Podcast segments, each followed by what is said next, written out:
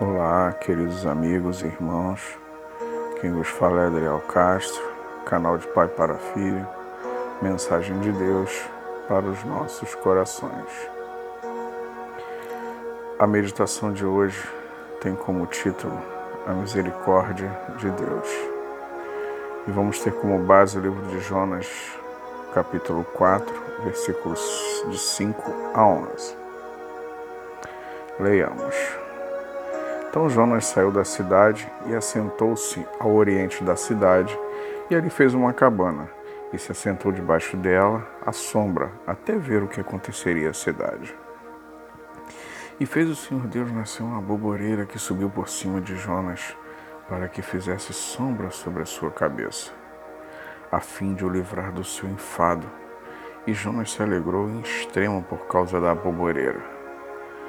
Mas Deus enviou um bicho no dia seguinte, ao subir da alva, o qual feriu a boboreira e esta se secou. E aconteceu que, aparecendo o sol, Deus mandou um vento calmoso oriental e o sol feriu a cabeça de Jonas. E ele desmaiou e desejou com toda a sua alma morrer, dizendo: Melhor me é morrer do que viver.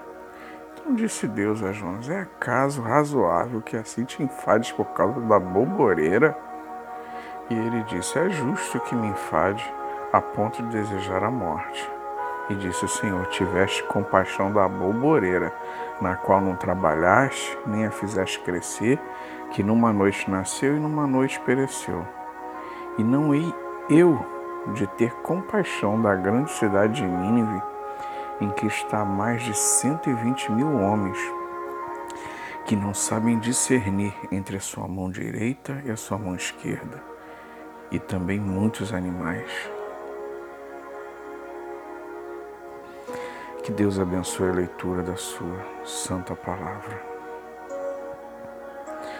Jonas, após anunciar ao povo de Nínive que se não houvesse arrependimento dos pecados, a cidade seria destruída. Ele sai da cidade, fica de longe para ver o que Deus iria fazer com o povo de Nínive. Com essa atitude, ele mostra o seu desejo de que Deus destruísse aquele povo. Se você ler nos capítulos anteriores, ele, ele não tinha um, ele tentou fugir, foi engolido pelo peixe, Deus voltou para ele, colocou ele próximo para ele ir na cidade. Era a, era um, a cidade, você fazia ela em três dias, ele fez em um dia, caminhando pela cidade. Então, ele, ele fez contando que Deus destruísse a cidade, mas Deus, o, o Espírito Santo de Deus, fez um grande avivamento naquela cidade e todos se converteram no seu caminho. Deus não destruiu.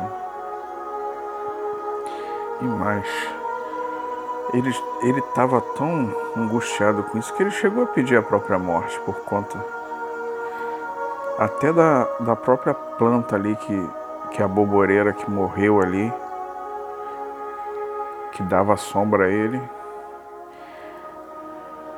e ele ficou tão angustiado porque Deus não destruiu Nínive. Às vezes nós agimos como Jonas. Achamos que um parente, um amigo, não merece o perdão de Deus. Não merece. E já nem esquentamos mais se ele está com o caminho que ele está seguindo, não oramos mais por essa pessoa, por essa família. E como não nos preocupamos ou ficamos tristes se ele está indo a passos largos para o inferno. Agora tem o seguinte: se um animal de estimação morre, o mundo à nossa volta desaba, ficamos isolados, tristes.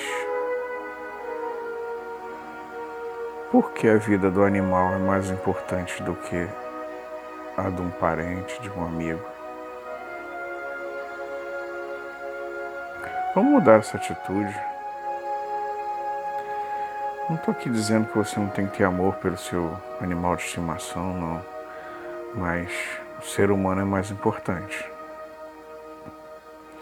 Vamos mudar essa atitude.